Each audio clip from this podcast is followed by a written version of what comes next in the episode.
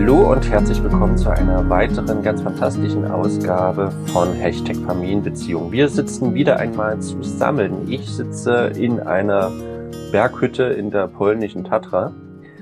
Äh, habe ja auch eine wunderschöne Aussicht auf das Grün. Manchmal sieht man auch Rehe vorbeikommen. also ich hab's gut. Äh, Dagmar, du sitzt in Berlin. Genau, und ich habe den Ausblick auf die hiesige Feuerwehr. ja, ist auch schön, vor allem im Sommer, wenn die da manchmal am Pool sitzen, den sie da haben. Die, sitzen, die Feuerwehrleute sitzen. Ganz selten, nur wenn es richtig heiß ist. Die haben da einen Pool im Hinterhof. Naja gut, die armen Leute, die haben auch viel zu tun. Ja, ich ähm, habe überlegt, ob sie das machen, damit sie tauchen üben können. Aber ich glaube. Ja, why not? weiß. Man braucht auch Abwechslung vom Katzen von Bäumen retten. Genau. Ja, schön, dass wir wieder zusammen sind. Ähm, ja. Ich habe mir ein Thema ausgedacht für uns heute, äh, was wir auch vorher abgesprochen hatten. Ähm, und zwar wieder aus meiner Praxis kommt ja öfters mal das Thema auf, was ist, wenn Eltern sich streiten, was ja immer mal vorkommt, kommt in den besten Familien vor, das gleich mal als Disclaimer vorweg. Ähm, und dann natürlich der Gedanke ist, hey, sollten wir das vor den Kindern tun?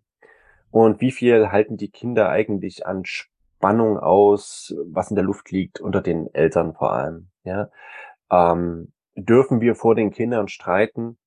Sollten wir das nicht tun? Und äh, ja, alles, was damit mit diesem Themenkomplex sozusagen verbunden ist. Ähm, und ich finde das eigentlich eine spannende Sache, weil natürlich, äh, ich und meine Frau hatten auch einen Prozess, ähm, über die Jahre. Wir hatten auch Krisenzeiten, wo eben Streitereien recht häufig waren und wo wir schon gemerkt haben, wie das den Kindern zusetzt. Ne? Also für mich ist immer ganz, äh, ganz hart zu beobachten, damals in der Zeit, wo es härter war zwischen uns, dass die Kinder dann, wenn es lauter wurde, dann schon so langsam verschwunden sind. Ja, vielleicht waren wir gerade noch zusammen im Zimmer und dann ist irgendwie das Gespräch so abgekippt in eher eine Streiterei. Und dann war immer die automatische Reaktion, dass die Kinder so langsam den Raum verlassen haben. Und das ist zwar eigentlich gar nicht mal so unkonstruktiv von den Kindern, ja, aber es schmerzt schon auch, das zu sehen, weil vielleicht waren wir eben gerade noch zusammen und es war ein schöner Moment und dann sieht man, dass man eben einfach keine Sicherheit mehr für die Kinder ausstrahlt, beziehungsweise dass man eine Ausstrahlung hat als Elternpaar gerade, als Bindungsperson, die einfach keine Sicherheit mehr gibt und wo man sich eher entfernt. Na, das sind dann so die Gedanken, die einem kommen. Man denkt sich, oh je, das war jetzt wieder Mist und schade und so weiter. Dadurch mit diesem Bild im Kopf sozusagen bin ich auch auf das Thema gekommen. Äh, Dagmar, wie, wie, wie ist da deine Erfahrung mit diesem Thema? Erstmal ja. Einleitung. ja, nun gut, ist ja auch schon ein langer Zeitraum und natürlich haben wir auch früher heftige Streits gehabt. Und das ist schön gesagt, wenn man sagt, nicht vor den Kindern streiten, aber gerade dann, wenn wir als Menschen noch nicht in der Lage sind, das anders handzuhaben, weil einfach die Emotionen überfließen, äh, ist das einfach Theorie und keine Praxis. Ja, also ich denke, in der Praxis läuft das einfach oft so, dass sich vor Kindern gestritten wird. Was es mit den Kindern macht, ist das andere. Ja, und das ist ähm, ein ganz wichtiger Aspekt, finde ich, für den auch Eltern Verantwortung übernehmen sollten. Ja, nämlich Kinder beziehen Streitigkeiten ganz oft auf sich. Und in der Realität ist es ja auch so, dass es oft ein Familienthema ist, über das gestritten wird. Der Haushalt, ja, die äh, Betreuungszeit des Kindes. Einer kommt zu spät und der andere konnte seine Sachen nicht machen. Das heißt, es sind bestimmt zu 80 Prozent Themen, die sich die sich ja auch an der Familie, an, die, an der ganzen Familienorganisation oder an dem, wer macht was, aufhängen. Und für Kinder bedeutet das, sie streiten sich wegen mir. Hm. Also das ist etwas, was ganz so wichtig ist, im Kopf zu haben. Bei ja. Kindern kommt das oft an, sie streiten sich wegen mir. Und hm. das ist für Kinder, äh, und Kinder nehmen, neigen einfach dazu, die Schuld auf sich zu nehmen. Hm. Das ist etwas, was ich ganz wichtig finde, weil es passiert nun mal, dass sich Eltern vor Kindern streiten. Ja, also es wird äh, immer wieder passieren und da mit den Kindern auch möglichst im Abschluss danach drüber zu reden und ihnen die Last abzunehmen. Das ist etwas, was ich ganz wichtig finde. Wo du gerade das Stichwort Last sagst, ist, äh, dann würde ich noch eine Ergänzung dazu machen. Selbst wenn es jetzt ein Konflikt ist, wo die Kinder sich vielleicht nicht ganz so krass angesprochen fühlen, ist oft mhm. trotzdem natürlich die Situation, dass man aus dem Streit, wenn man es eben gerade nicht bekommt, die äh, nicht hinbekommt, da eine Lösung herbeizuführen, wo man sich wieder trifft sozusagen als Elternpaar sondern es gibt ja ganz viele Streitereien, wo quasi einer eine Türe schlagend ja. rausläuft und weg ist und die andere Elternperson ganz aufgelöst zurückbleibt. Hm. Und auch da haben ja Kinder einen Automatismus zu versuchen, ganz oft, je nach Alter natürlich, äh, für die zurückgelassene Elternperson da zu sein tatsächlich. Mhm. Also besonders wenn da eine große Bindung äh, ist, ist dann oft der Versuch, irgendwie zu trösten. Das kann entweder sein, ne, wenn ein Kind kleiner ist, auch manchmal dann besonders ähm, selber irgendwas reinzubringen, irgendwie, dass es auf einmal ganz Wutanfall hat so äh, oder eben gerade sehr fürsorglich ist, egal wie es kooperiert. Ne? Es versucht, die Elternperson aus dieser emotionalen Aufgelöstheit rauszuholen, weil das natürlich auch bedrohlich ist für das Kind. Ja. Ja. Und das ist natürlich auch schwierig, denn besonders wenn ein Kind als Tröster auftritt und vielleicht das dann auch noch von den Eltern so angenommen wird oder von der Elternperson, mhm. von der Mutter oder vom Vater, dann bekommt das Kind ja auch eine Last, eine Verantwortung, eine ja. emotionale Verantwortung, die eigentlich nicht bei dem Kind liegt. Die liegt nicht ist bei dem Kind und das ist ganz wichtig. Und gleichzeitig kann das passieren, dass Eltern das ja machen. Mhm. Ja, also das, das Klar, ist, wir haben nur Menschen, ne? Wir, wir, sind einfach nur Menschen, ja. Und äh, da ist es einfach so ganz wichtig, selber als Elternteil zu merken, hey, wie ist denn mein Verhalten in so einem Konflikt? Ja, und äh, wo gebe ich meinem Kind etwas, was es nicht, was es einfach nicht zu übernehmen hat? Mhm. Und äh, wie kann ich langfristig ein anderes Konfliktverhalten erlernen?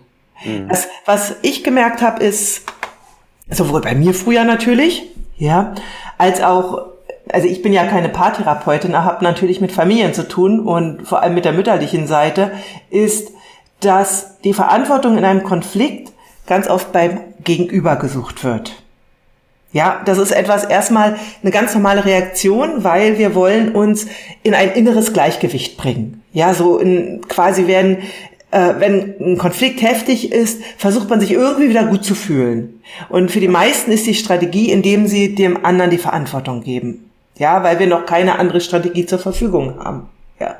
Und äh, die zu erlernen, wie wir uns selbst wieder in ein Gleichgewicht bringen können, ohne dem anderen dafür die Verantwortung zu geben.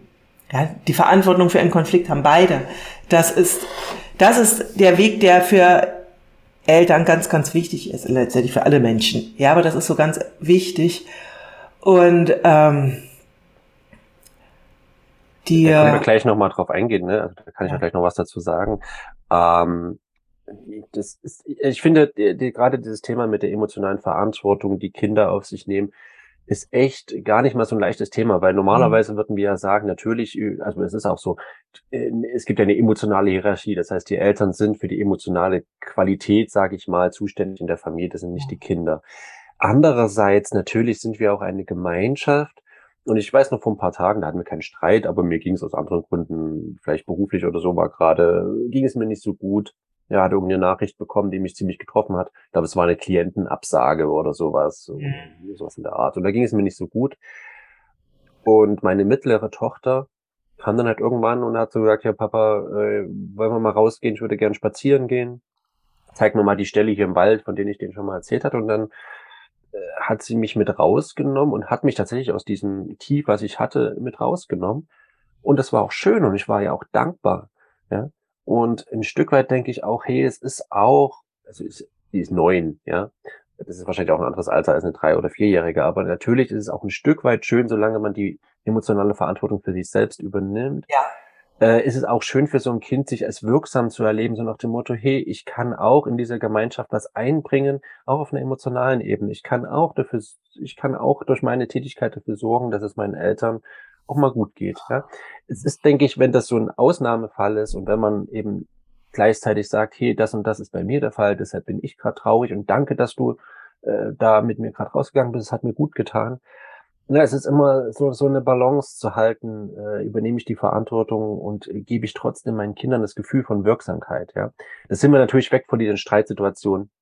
Äh, das ist das eine, also äh, da gebe ich dir, bin ich völlig bei dir und gleichzeitig ist es bewusst, also wichtig, sich bewusst zu machen, dass es eine Gratwanderung ist. Genau. Weil gerade jetzt zum Beispiel in Trennungssituationen oder wenn ein Elternteil ja auch dem es gar nicht langfristig nicht gut geht.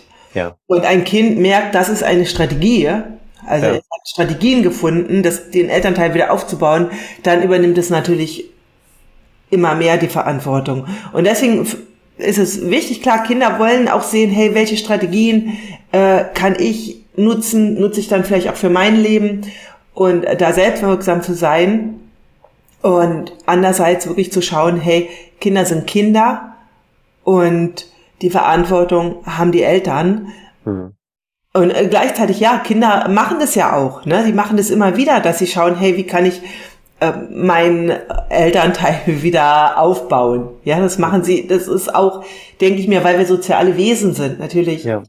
Ja, und dann, wenn man dann darüber redet, hey, danke, das war super, das hat mir äh, geholfen, ja, weil mir ging's es gerade nicht gut. Und ähm, dann aber auch wahrzunehmen, wenn das Kind das eben öfter ja. macht, als es fürs Kind gut ist. Genau, genau. Und das ist halt wirklich so eine Balance. Und ich glaube aber, besonders bei Streitsituationen sollte das, das war jetzt im Fall, wo eben kein Streit mhm. das Hintergrund war, bei Streitsituationen sollte das am besten, also finde ich schon, am besten gar nicht vorkommen, weil das Kind ist ja auch hin und her gerissen, wenn es die Eltern sind. Ja, es hat ja eine Verbindung ja. zu beiden Elternteilen. Und ähm, möchte vielleicht dann teilweise sogar als Mediator auftreten, was ja auch mhm. sein kann, ja, dass es am liebsten zwischen den beiden zerstrittenen Elternteil wieder verhandeln kann. Und was wir hier haben, ich denke, ist tatsächlich die Problematik, wenn das Elternpaar ausstrahlt, wir haben es nicht, sagen wir, unter Kontrolle. Ja, mhm. Wir dürfen ja Emotionen zeigen, wir dürfen traurig sein und so.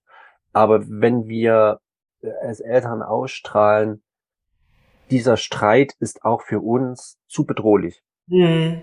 Dann wird er auch zu bedrohlich für das Kind sein. Und ich glaube, das ist eine gute Maßgabe, wie man abschätzen kann, wie, welchen, welche Art Streit ein Kind ertragen kann. Ja. Weil ich sage meinen Paaren immer, es ist überhaupt nicht schlimm, wenn euer Kind mitbekommt, wie ihr streitet, wenn ihr dann, wenn das Ergebnis des Streites ist, dass ihr wieder zusammenkommt. Mhm wenn ihr wieder eine Kommunikation findet, wo euch annähert, ja, wenn man sich ja quasi am Ende weinend in den Armen liegt, gibt es nichts Besseres, was man an Konfliktkompetenz einem Kind beibringen kann, wenn es quasi an den Eltern beobachten kann, hey, okay, so löst man also Konflikte. Genau, das ist total super und das wäre der Idealzustand. Ja, das wäre genau, ja. das wäre der Idealzustand und äh, manchmal ist es ja auch eher so eine äh, stille Lösung. Ja, mhm. und was ähm, ich wichtig finde, den Kindern mitzugeben, ist, dass sie erleben, welche Bewältigungsstrategien ich habe. Also was hilft mir konkret weiter? Und das kann ich dann auch sagen. Boah, ich bin jetzt gerade echt aufgewühlt. Ich merke, bevor ich jetzt irgendwas sage, was den anderen verletzt, brauche ich gerade erstmal einen Moment Ruhe. Ja, auch Atem, Atmen oder so. Weil das ist dann, dann sehen die Kinder, okay, sie macht wirklich selber was, was mhm. gerade sie runterbringt. Und dann, mhm. ähm, und ich kann auch meinem Kind erklären, weißt du, in der Wut kann es passieren, dass ich Sachen sage, die ich von meinem Herzen gar nicht meine. Mhm. Und deswegen zum Beispiel entweder, oder ich habe Sachen gesagt, die ich von meinem Herzen gar nicht meine. Ja, das manchmal, äh, also können wir uns bremsen. Ja, im Laufe der Zeit ist es so, dass wir das in der Regel immer besser lernen. Ja, zu wissen, da ist eben dieser äh, Wolf in uns, der dann Dinge sagt, die wir so nicht meinen. Und wenn wir dann gelernt haben, diesen Wolf erstmal ein Stück weit zurückzuhalten, dann eskalieren Streits auch nicht in dem Maße mehr. Ja, also das ist etwas, und das können Kinder ja auch durchaus mitbekommen. Welche Strategien habe ich? Ja, wir sind kurz vor einer Eskalation und dann hat jeder der Elternteile Strategien entwickelt, wie wir da runterkommen. Und das, was auch noch wichtig ist, ist so, ein großer Teil der Konflikte ist ja gar nicht lösbar. Hm. Ja, also das ist es auch. Ne? Kinder sehnen sich natürlich nach der Lösung. Ja, das ist und es gibt Konflikte, die natürlich manchmal immer wieder kommen werden oder wir akzeptieren sie irgendwann, dass sie da sind.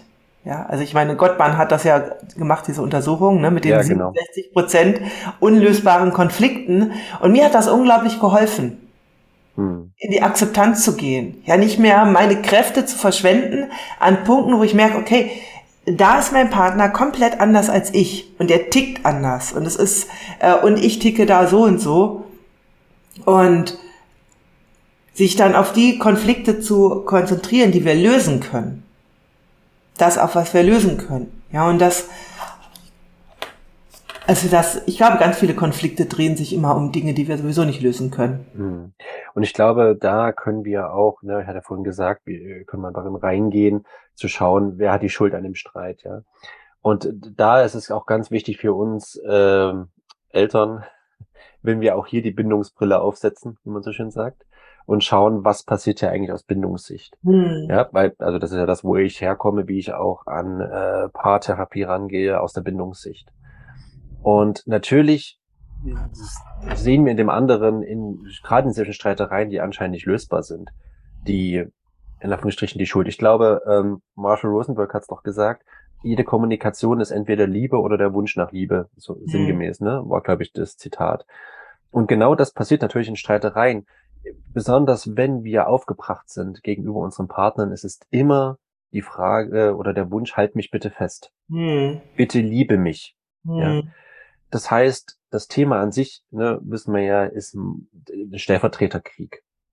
Also wir führen einen Pseudodialog, wir hängen uns an den Socken auf, die irgendwo rumliegen. In Wirklichkeit verbinden wir etwas damit, dass unsere Bindungsbedürfnisse nicht erfüllt sind. Deshalb streiten wir die Person, also wir haben ja oft eine Konfliktstruktur bei Paaren, wo der eine in die Verfolgerposition geht. Tatsächlich kann man sagen, meistens die Frauen. also ich sage das so, weil es einfach statistisch so ist, ja, dass äh, vor allem Frauen eher in diese Verfolgerposition gehen, eher die Vorwürfe machen, Kritik äußern. Warum bist du nicht da für mich? Du liebst mich nicht wirklich, du hörst mich nicht, du siehst mich nicht. Ja, die, diese Position. Und Männer gehen meistens eher in eine vermeidende Position. Ja. Darin sieht man auch, wie die Leute gebunden sind von der Kindheit her. Und äh, Männer sind oft eher vermeidend gebunden. Das heißt, sie ziehen sich zurück, sie mauern, sie rechtfertigen sich. Sie haben eher die Grundaussage, ich kann es dir ja nicht recht machen. Und wir müssen verstehen, dass beide Verhaltensweisen ein Protest gegen die verlorene Bindung zwischen den Partnern ist. Und wenn wir das wissen, können wir aufhören, den Bösewicht zu suchen. Und diese Haltung finde ich immens wichtig, gerade in Bezug auch auf die Kinder dass wir verstehen, der andere ist hier nicht der Bösewicht. Wir haben eine Dynamik entwickelt über die Jahre, die damit zu tun hat, was wir jedenfalls in die Beziehung mit reintragen aus unserer Kindheit. Ähm, da braucht es Selbstregulation teilweise, da braucht es aber auch Koregulation und auch das Einsehen, dass wir als Paar die Koregulation mit dem Partner brauchen. Dafür sind Paarbeziehungen da, dass wir zusammen durch schlechte Zeiten gehen, auch durch gute, aber auch durch schlechte Zeiten und es ist total okay, dass wir bestimmte Bindungsbedürfnisse in der Paarbeziehung haben. Aber wir müssen es uns bewusst machen, dass das so ist und dass der andere auch Bindungsbedürfnisse hat, die in einem Streit nicht erfüllt sind. Und wenn wir diese Haltung haben, verstehen wir, dass der andere nicht der Bösewicht sein kann, denn äh, nicht erfüllte Bindungsbedürfnisse sorgen ja erst einmal für sanfte Bindungsemotionen wie Angst, wie Trauer, wie Schuldgefühle, wie Scham. Und wenn wir das Gefühl haben, ich werde mit diesen Bindungsemotionen nicht gehört, gehen wir meistens erst in die Aggression, in die Wut. Ja, also Wut ist schon auch eine primäre Emotion, aber in den meisten Fällen in meiner äh, Erfahrung ist Aggression tatsächlich eher eine sekundäre Emotion. Das heißt, wir werden aggressiv, wir werden laut, weil wir nicht gehört werden. So als, als Bild. Ja, ich werde nicht gehört, ich werde nicht gesehen. Also mache ich auf mich aufmerksam, indem ich lauter werde, indem ich aggressiver werde, indem ich vorangehe. Wenn uns ja. das bewusst ist, und da, da komme ich noch auf einen wichtigen Punkt, der mir wichtig ist. Wenn es bewusst ist, der andere ist nicht der Bösewicht, treten wir auch nicht in eine Falle, die auch teilweise vorkommt, nämlich, dass sich Eltern mit ihren Kindern gegen den Partner verbünden, im Sinne von, ja, dein Vater ist so ein blöder Arsch, jetzt ist er wieder weggefahren, ja, und jetzt geht ja. er wieder irgendwie, oder deine Mutter ist so eine doofe Kuh und äh, die, ihr kann man es nie recht machen und wird bloß nicht mal wie sie oder irgendwas. Ich mhm. glaube, unseren Zuhörern ist es einigermaßen bewusst. Ich sehe aber schon die Gefahr, dass wenn man eben in dem anderen den Bösewicht sieht und dann quasi im Kind einen möglichen Verbündeten sieht, in Anführungsstrichen, dass man sich eben mit dem Kind verbündet, was emotional wieder für das Kind nicht haltbar ist, nicht tragbar, absolut nicht. Ja, mhm. das ist einfach ein absolutes No-Go, diesen Weg zu gehen. Und deshalb die Einladung erst einmal, wir müssen die Streitereien nicht sofort lösen und so, aber wenn wir in uns die Haltung aufbauen, der Bösewicht in dieser Geschichte ist nicht mein Partner oder meine Partnerin, sondern die Dynamik, die wir entwickelt haben. Das ist der Bösewicht und wir stehen gemeinsam und wollen diese Dynamik anpacken und lernen, damit umzugehen. Dann ist es auch automatisch, dass wir uns eben nicht mit dem Kind gegen den Partner verbünden. Ja, was ich, äh, das ist total wichtig, ja, dass Bindung oft ein Thema ist.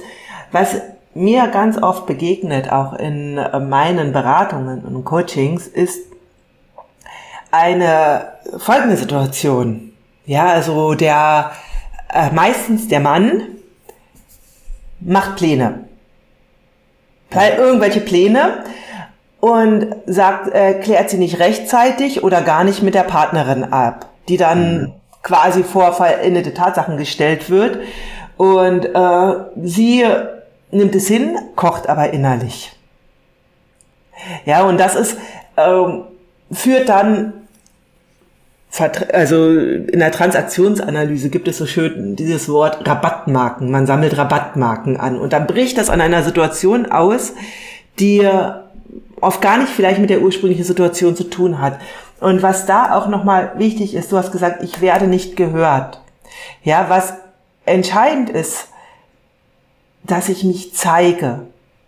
Und das ist noch etwas, was ganz stark auch bei vielen Frauen ist. Also sie, du sagst auch, sie sind einmal in der Verfolgerposition, meistens aber an einem Punkt, wo sie vorher sich nicht gezeigt haben. Genau. Deswegen der Mann nämlich dann auch denkt, hey, was willst du eigentlich?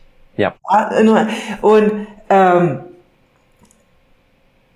also sie äh, zeigen nicht rechtzeitig, was sie brauchen, was ja. ihnen wichtig ist. Und Weil das sie ist, gelernt haben, dass sie sich anpassen sollen, dass sie das ne, was nämlich eigentlich Mädchen sein sollen. Ja. Was mit der Selbstanbindung zu tun hat. Also die Selbstanbindung wirklich zu sagen und auch die Selbstwahrnehmung, rechtzeitig wahrzunehmen, was sind meine Bedürfnisse, was brauche ich, was kann ich meinem Partner äh, rechtzeitig kommunizieren. Ja, weil so bekommt der Partner das nicht wirklich mit. Es ist immer noch dieses, ich bin für die Kinder zuständig und mein Partner macht dann dies und jenes. Und meistens wird das erst verzögert gesagt. Ja. Und das ist, das ist so etwas, was, wo wir, äh, Männer haben da andere Themen. Ja, ich krieg's bei den Müttern oft mit, ist dieses wirklich, ähm, dieses Klarsein ohne Vorwurf ist etwas ganz Wichtiges, was wir lernen dürfen. Und Dazu brauche es erstmal durch dieses unangenehme Gefühl durchzugehen. Denn das ist etwas, was ja Mädchen haben ja gelernt, irgendwie so in ähm, das zu umschiffen. Ja. Zu sagen, zum Beispiel, ach, in drei Wochen ist unser Hochzeitstag. Ja. So, in Erwartung dessen, dass der Partner da was Tolles organisiert und dran denkt und dieses und jenes wirklich dann klar zu sagen, was sie sich vorstellen an diesem Tag, fällt vielen Frauen schwer. Oder auch äh, andere Dinge. Also das kann man auf ganz viele Dinge äh, übertragen. Es wird eher so durch die Blume gesagt. Und meine Erfahrung ist, dass Männer brauchen es eher klar zu wissen, hey, was will meine Partnerin? Mhm. Und ähm, was aber das, äh, was da die Schwierigkeit ist, dass eben für Frauen es sich unangenehm anfühlt, deutlich zu sagen, was sie brauchen. Das fühlt sich für sie unangenehm an, weil sie es nicht kennen, weil sie anders ja. geprägt worden sind. Und dieses unangenehme Gefühl, äh, eben ein paar Mal durchgehen, da durchzugehen, bedeutet einfach auch in, also, und dadurch in eine offenere Kommunikation zu kommen, die interessanterweise ganz oft überhaupt nicht zum Konflikt führt. Ja, sondern eher das Vermeiden führt ja zum Konflikt. Das ist so etwas, was eben jeder auch für sich lernen kann. Ja, also, und da bedeutet es erstmal wirklich eine gute Bindung zu mir selbst zu haben. Was mhm. brauche ich, ja? Und wie kann ich das kommunizieren ohne Vorwurf? Mhm. Du machst doch nur deinen eigenen Kram. Das wäre jetzt so, äh, weiß keiner, was dann anzufangen ist. Und dann wirklich dazu sehen, hey, wo habe ich, wo habe ich meine eigenen Bedürfnisse verleugnet oder nicht rechtzeitig wahrgenommen? Ja, und das ist, wie ist da das beim Mann? Ähm, bevor ich darauf eingehe, noch zwei quasi Ergänzungen. Ich finde es, ich komme ja, oder beziehungsweise eher durch meine Frau, die da extrem viel Arbeit drin leistet, zu etwas aus der Märchensymbolik. Und gerade was du beschreibst, ist eine Erfahrung, die Frauen gemacht haben, die sich wunderbar in Hänsel und Gretel wiederfindet. Was da bei den Kindern passiert, vielleicht habe ich dir sogar schon mal erzählt, aber was bei den Kindern passiert, ist ja, sie sind hungrig, also sie haben ein Bedürfnis, um das mal so als Bild zu sehen. Und sie machen die Erfahrung, wenn sie dieses Bedürfnis zeigen, wir haben Hunger, werden wir verstoßen. Hm. Ja? Oder als Alternative dazu, ne, die Hexe ist ja quasi eine Alternative zu der Mutter, ist ja quasi wie eine andere Seite, könnte ich gefressen werden. Mhm. Also ich werde, am Ende muss ich mehr zurückzahlen, als ich kann. Mhm. Das ist auch, das ist auch das, das Märchen für Menschen mit einer, vielleicht nicht, äh, mit einer depressiven Erkrankung. Ja, mhm. Weil das ist genau auch oft eine Symptomatik, eine Denkweise von Menschen, die an einer Depression leiden oder zumindest depressive Denkstrukturen haben. Ja. Dass sie sagen, ich darf nicht klar ausdrücken, was meine Bedürfnisse sind, weil sonst passiert etwas ganz Schreckliches. Mhm. Und das ist das Schöne in dem Märchen. Also wer das nochmal unter der Brille lesen möchte, wer sagt, hey, das passt, was Dagmar gerade erzählt hat, auf mich. Mhm. Ich kann nochmal das Märchen, schau da nochmal rein, vielleicht findest du dich darin wieder und das ist auch oft sehr heilsam, sich in solchen Geschichten wiederzufinden. Absolut. Also das ist ganz Aspekt. spannend, was du da auch ja. erzählst. Und da steckt ja eine Urangst dahinter. Ja, das genau. kommt natürlich aus der Kindheit und aus den Ablehnungen, die ja. Mädchen erfahren haben, wenn sie sich klar geäußert haben. Genau, und wir dürfen auch nie vergessen, ja, in, in Grimms Märchen, die Stiefmütter sind eigentlich immer die Mütter gewesen. Das wurde von den Grimms geändert, weil damals das Mutterbild so positiv war, das durfte nicht angekreidet werden, deshalb mussten es die Stiefmütter sein. Aber es sind eigentlich immer die leiblichen Mütter. Auch bei mhm. Schneewittchen, es sind immer die leiblichen Mütter. Die sind nicht einfach gestorben bei der Geburt und dann kam die böse Stiefmutter. Das wurde dazu gedichtet, mhm. eben aufgrund des Zeitgeistes. Äh, was ich aber noch dazu sagen muss und ähm, was du gerade beschrieben hast, da gehe ich mit allem mit. Wir müssen nur darüber sprechen, über das Thema Mental Load, was das angeht. Ja. Das heißt, äh, ne, natürlich müssen wir klar artikulieren, was unsere Bedürfnisse sind, aber wir müssen auch schauen, quasi die innere Organisation von allen Bedürfnissen, von den eigenen Bedürfnissen, von den Kinderbedürfnissen dann eben auch oft mit, sorgt dann eben für ein Mental Load, wo man sagt, hey, ich möchte es nicht immer sagen müssen, was ich gerade brauche. Irgendwann brauche ich auch, dass du es so weißt weil ich schon oft genug gesagt habe, oder vielleicht sogar Sachen selber siehst. Und das ist ein Bedürfnis, was ich absolut einsehe, dass das vor allem bei Müttern irgendwann da ist und dass man irgendwann müde und erschöpft ist vom Mental Load, von alles im Kopf zu wälzen, was so zu bedenken ist. Und da sage ich, oder da wird ganz deutlich, wie wichtig es ist, Paarzeit zu haben. Sprich, mhm. dass wir Zeiten haben. Und da gehe ich gerade wirklich immer sehr aktiv rein bei allen Paaren, wo ich sage, eine halbe Stunde am Tag müsst ihr euch für euch nehmen bei allem Stress, den ihr habt. Wir hatten ja schon eine Folge zum Thema Stress, mhm. gerne anhören. Ähm, weil wir diesen Austausch brauchen, in Kontakt zu bleiben. Wenn wir den Kontakt nämlich miteinander verlieren, vergessen wir auch solche Sachen. Die Wahrscheinlichkeit, dass man auch mal selber an Sachen denkt, ohne daran erinnert zu werden, weil einfach der Stress da ist, äh, jenseits von dem, was man aus der Kindheit mitgebracht hat, äh, daran zu denken, auch als Partner, als Partnerin an bestimmte Aspekte, die dem Partner wichtig sind, die Wahrscheinlichkeit ist viel größer, wenn wir in Kontakt sind, täglich. Und das reduziert auch den Mental Load, immer an alles selber denken zu müssen, weil ne, es gibt, glaube ich, und ich kann mir vorstellen, dass du auch so Mütter hast, die sagen, eh immer das, klar muss ich an, ansprechen, was ich für Bedürfnisse habe, aber ehrlich gesagt, für mich ist es manchmal der blanke Hohn, wenn ich höre, ich muss alles ansprechen, alles sprechen, weil der andere vergisst es sonst ständig und denkt nie selber dran. Das ist ein Thema, ne? Aber wahrscheinlich könnte man da fast schon mal so Also, äh, weißt du, das ist ein großes Thema und gleichzeitig ist das so, der Sprung von ich äußere mich nicht zu ja, äh, ich möchte das auch mal denken, der ist riesig, ja. da braucht es ein, äh, da braucht es. Zwischenschritte für. Ja, und diese Zwischenschritte, äh, weil ich möchte auch mit reinbringen, dass die Männer ja auch auf eine bestimmte Art und Weise geprägt worden sind. Ja, viele Männer sind noch von einer Generation aufgewachsen, wo die Mutter einfach alles übernommen hat. Ja, ja. viele Mütter auch entweder nicht gearbeitet haben oder nur wenig gearbeitet haben.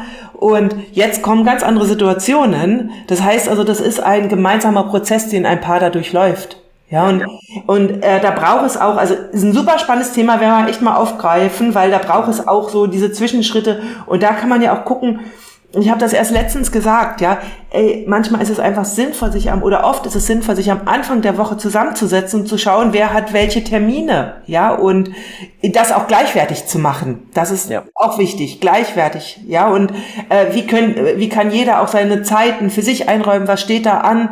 Manche Sachen kann man auch vielleicht dann regelmäßiger machen, ja, also dass man nicht jede Woche meinetwegen die Bringtermine oder so äh, neu absprechen muss aber ich glaube, das ist echt ein ganz wichtiges Thema, was wir mal aufgreifen können.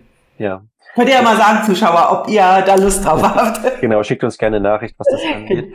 äh, ich denke, Mental Load ist, glaube ich, für beide Partner eben auch ein ja. Thema. Das kann man super drüber reden. Ja. Jetzt hast du mich aber gefragt, wie das eigentlich bei, bei Männern ist, äh, was diese Bedürfnisse angeht.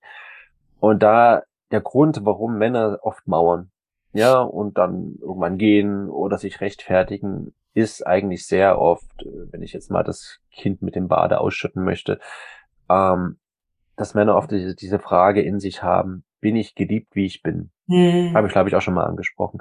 Bin ich geliebt, wie ich bin, oder muss ich erst jemand anders werden, damit ich für dich liebenswürdig bin? Das ist meistens das Thema von Männern. Das Spannend. bedeutet, äh, jede Kritik, deshalb sagt man,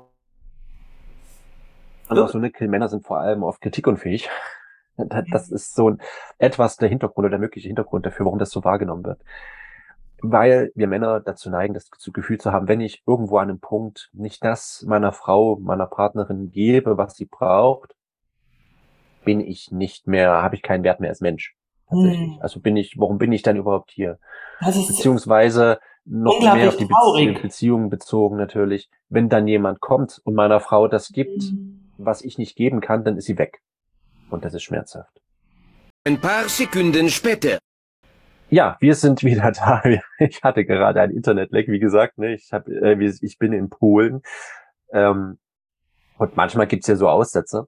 Deshalb haben wir uns jetzt gerade nicht mehr gehört. Also nicht wundern, jetzt gab es gerade Schnitt. Wir steigen jetzt gerade wieder ein. Ich hatte gerade erzählt, wie die Sicht von Männern ist und Dagmar meinte, oh Gott, das ist ja traurig. Und dann hat sie irgendwas gefragt und ich habe es nicht gehört. Dagmar, was hast du mich gefragt? Okay, ich habe dich was gefragt und zwar, ähm, wie kann denn jetzt eine Frau oder die Partnerin ihr Anliegen dem Mann vermitteln, ohne dass diese Urangst dabei getriggert wird? Hm das, das ist in Streitsituationen gar nicht mal so leicht. Hm. Ja, weil die Emotionen da eh schon hochkochen. Der erste Schritt ist immer, sich Bindungsbedürfnisse zu erfüllen in Zeiten, wo es alles nicht so heftig ist. Das gibt so diesen Puffer, auf den man aufbauen kann, wenn dann Streitsituationen ja. entstehen und es sorgt auch dafür, dass die Spannungsspitzen in Streitsituationen abflachen. Ja. Hm. Letztendlich geht es darum, äh, wenn, wenn wir ne, wenn die Partnerin eine Kritik hat, oder einen Vorwurf oder irgendetwas, irgendetwas, was sie zu schaffen macht in der Beziehung, dann ist es immer ganz toll herauszustellen, ich habe diese Kritik oder mir macht es zu schaffen, weil ich dich brauche. Hm. Das, weil ich das Gefühl habe, unsere Verbindung ist nicht da und ich brauche dich. Ich brauche dich, wie du jetzt bist. Und das ist das, was man oft nicht verbinden kann, weil was ja beim Partner ankommt, ist meistens die Kritik, du genügst nicht. Hm. Und diese Aussage, nee, ich brauche genau dich und hab dich nicht. Hm. Deshalb bin ich so aufgebracht. Das, das ist eine schöne Aussage, die man immer wieder bringen kann, besonders auch in der Reflexion von Streitgesprächen. Hm. Dann nochmal zu sagen, ich war so aufgebracht, weil ich brauche, dass du mich hältst. Hm. Ich brauche, dass du für mich da bist. Dich brauche ich da. Ich habe zu hm. niemandem anders so eine Verbindung wie zu dir, deshalb hm. brauche ich dich. Das ist eine hm. andere Haltung, die rüberkommt das vielleicht so als kleiner Türöffner. Das ist eine sehr komplexe Thematik, kommen wir auch nochmal extra. Ja, auf jeden Fall. Das ist so ganz, ganz spannend. Ja, aber das ist ein sehr schöner Ansatz. Ja. Ja. ja. Und gleichzeitig weiß ich, dass das auch so etwas, also da gehört so viel Mut zu. Ja, ist, man macht sich verletzlich. Dieser eigen, mit der eigenen Verletzlichkeit sich zu zeigen. Ja, und gleichzeitig ist das das, dass wenn wir das schaffen, dann werden wir viele Konflikte gar nicht mehr haben. Ja, das stimmt. Also das ist so, ja. so viele Konflikte sind, entstehen ja, weil wir uns nicht mit unserer Verletzlichkeit zeigen. Ja, weil wir das so verbergen wollen. Und das ist. Und da können wir den, die Kurve kriegen zu unserem Ausgangsthema. Weil unsere Verletzlichkeit zu zeigen in der Beziehung ist genau die Konfliktkompetenz, die unsere Kinder von uns lernen können. Ja. Wenn sie sehen, meine Eltern führen eine Beziehung, wo das der Standard ist. Meinetwegen, ja, also wir haben alle mal einen schlechten Tag, wir sind alle mal gestresst, wir biestern uns mal an. Alles okay. Das gehört dazu. Ich habe auch immer das Gefühl, ich hätte nur halb so viele Klienten, wenn man bei einer 20-Stunden-Woche das volle Gehalt bekäme. Ist einfach so, ja. Das sind wir wieder beim Thema Stress. Und insofern, wir biestern uns mal an, wir haben mal einen blöden Tag. Wir, die, ne, das Kind war mal fünfmal die Nacht wach, man ist am nächsten Tag ein Zombie und ist dann schnell mal hochgefahren. Die Frage ist dann, bekommen wir irgendwann dann, das kann ja auch ein bisschen dauern, den Punkt, wo wir zusammensitzen und uns verletzlich machen. Mhm. Und erzählen, auch von Männerseite zum Beispiel, du, ich habe einfach das, ich habe einfach Angst, dich zu verlieren. Mhm. Wenn ich, wenn, wenn ich dir nicht das geben kann, was du brauchst, wer bin ich denn dann noch? Mhm. Dass man sich in dieser Verletzlichkeit zeigt und dass die, dass die Partnerin vielleicht sagt, ähm, ich brauche deinen Halt. Ich wäre gern immer unabhängig und mich würde am liebsten gar nichts anfichten, aber wenn ich ehrlich bin, brauche ich dich.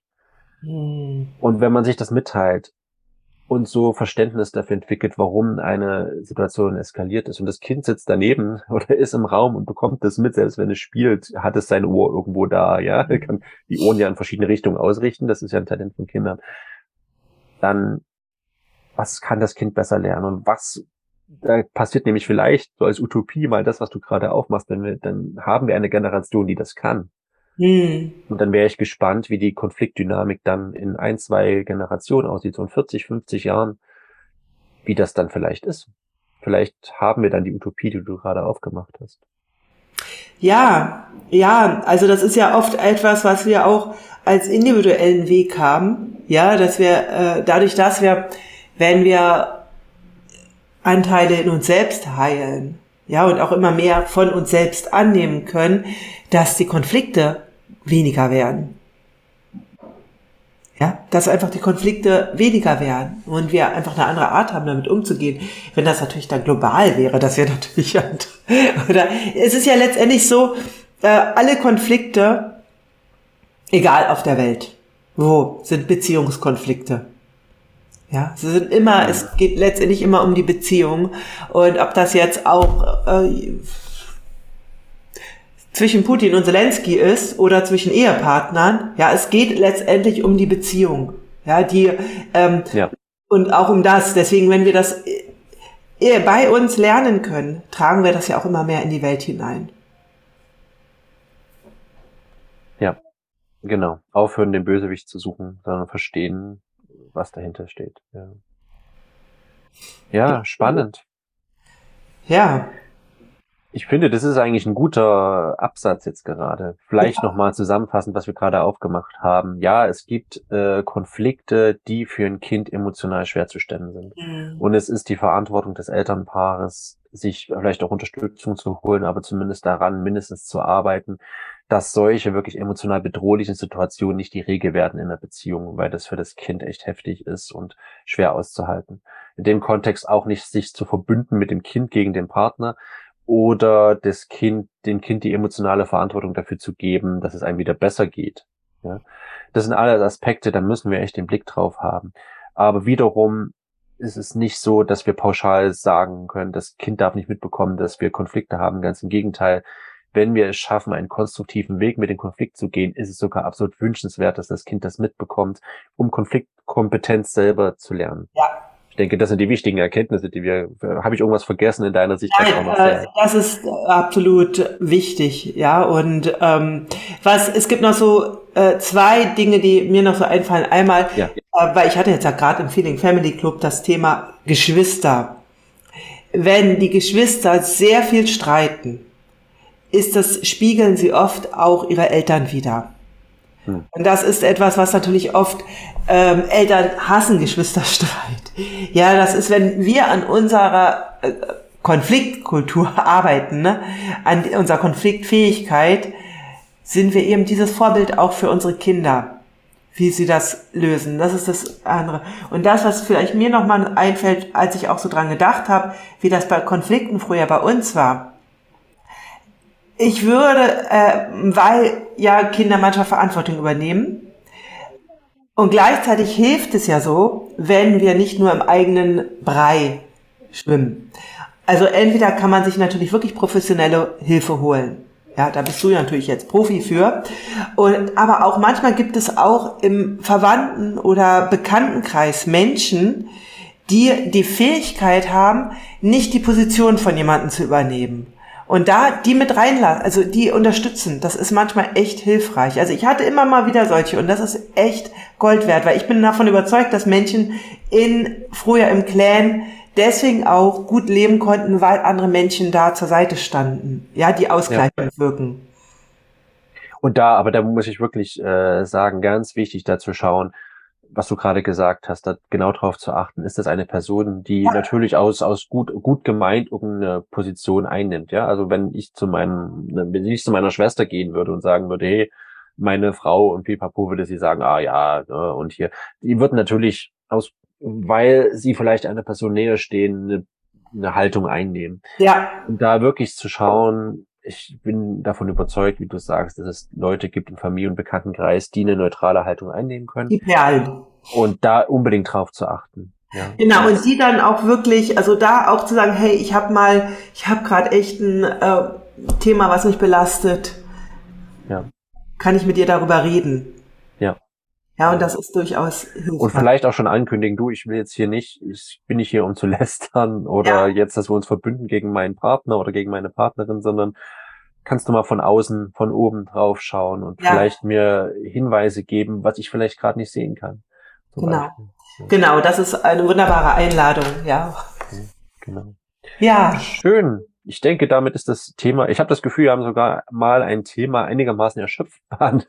Oder sonst immer das Gefühl haben, wir kratzen an der Oberfläche. Ja, ja, aber wir haben ein neues Fass aufgemacht, ne? Ja, mit dem Mental Load, das ist auf jeden genau. Fall ein Thema. Genau. Ja, das wird dann mal ähm, noch aufgegriffen werden. Was steht denn bei dir so an gerade?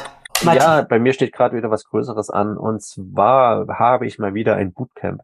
Ich hatte ja die letzten so aller halben Jahre hatte ich mein Bootcamp vor allem für Einzelpersonen, die sagen, mein Partner möchte gerade gar nicht an der Beziehung arbeiten, ich möchte trotzdem irgendwas tun. Was kann ich denn tun? Ja, das waren bis jetzt immer die Themen von den Bootcamps. Jetzt am 12. Oktober startet ein Bootcamp tatsächlich für Paare, weil hier geht es um Kommunikation und da geht es auch wirklich darum, dass wir mal mit der Bindungsbrille draufschauen, warum streiten wir, Warum gehen wir in die Vorwurfshaltung oder in die vermeidende Haltung? Und wie steigen wir da aus? Ja, das heißt, wir werden da fünf Tage lang draufschauen und ganz viel Verständnis reinbringen und erste Schritte aus so einer Konfliktstruktur raus. Also das baut wirklich sehr gut auf aus dem, was wir gerade äh, besprochen haben. Und da ist deswegen die herzliche Einladung. Wie gesagt, es ist kostenfrei. Ich werde auch innerhalb des Bootcamps hinweisen, wie man dann noch weiterarbeiten kann mit mir, wenn man sagt, hey, gerade aus dieser Sicht oder mit diesem Ansatz, mit dem Matthias daran geht, das gefällt mir gut, dann möchte ich mehr drüber wissen, kriegt man da auch die Infos, natürlich. Ähm, aber grundsätzlich fünf Tage mit Input-Videos, mit zwei Live-Webinaren beziehungsweise Frage-Antwort-Runden, mit Workbooks. Und ich versuche es, ich, ich schaffe es auch, ich bin ja gerade in der Konzeption dafür. Ich versuche es so hinzudeichseln, dass das vor allem auch für Elternpaare machbar ist. Also ihr werdet nicht äh, drei Stunden am Tag dazu bringen müssen. Ich werde schauen, dass es auch für euch, wenn ihr eine halbe, dreiviertel Stunde am Tag dafür aufwenden könnt, dass es für euch gut machbar und gut äh, dabei zu sein ist, was grammatikalischer Unsinn war gerade. Aber ich hoffe, ihr habt mich verstanden. Äh, den Link setze ich in die Show Notes. Ihr findet es auch bei mir auf Instagram Kanal in der Bio zur Anmeldeseite. Da einfach anmelden und dann kann das am 12. losgehen. Ich freue mich sehr. Ja, cool. Hört sich spannend an. Ja. Ja, ähm, ja bei mir ist äh, gerade nicht ganz so viel aktuell los, aber ich werde dann so wahrscheinlich in vier Wochen den Feeling Family Club wieder öffnen und das ist natürlich für alle, da könnt ihr euch jetzt schon auf die Warteliste eintragen. Einfach unglaublich hilfreich, dass wir auch eine Gemeinschaft haben und genau da findet ihr eben diesen Rahmen. Wenn ihr mal eine Frage stellen wollt, dann achte ich darauf, dass das eben ein äh, Rahmen ist, in dem ihr euch auch fallen lassen könnt und in dem ähm, es eben keine Lästeraktionen gibt. Ja, es gibt ein eigenes ja, Forum ja. im Feeling Family Club. Es gibt auch jede Menge äh, Impulse in Form von Online-Trainings und ähm, Kursen, die, auf die ihr zugreifen könnt. Und äh, es gibt auch immer ein Monatsthema. was dann ein nächstes Jahr, äh Quatsch, nächstes Jahr, im Oktober ist es Selbstfürsorge. Also ein wunderbares Thema, was wir alle ja wirklich auch immer im Fokus haben können. Denn wenn wir gut für uns sorgen, sind wir viel eher in der Lage, auch gut in Verbindung mit unserem Partner zu gehen. Ja, also wer Interesse hat, kann sich einfach auf die Warteliste eintragen und dann werdet ihr informiert, so wie der Club wieder öffnet. Super. Cool. Gut. Dann ist die, ist die langweiligen Wochenenden ja gerettet. Dann schön, dass ihr zugehört habt, schön, dass ihr dabei wart. Äh, schön, dass das Internet uns nicht äh, auf die Füße gefallen ist und jetzt noch durchgehalten hat. Ja, na dann, eine schöne Zeit euch und ihr auch. Ja. Ich wünsche euch auch noch. Mal. Bis zum nächsten Mal. Tschüss. Ciao.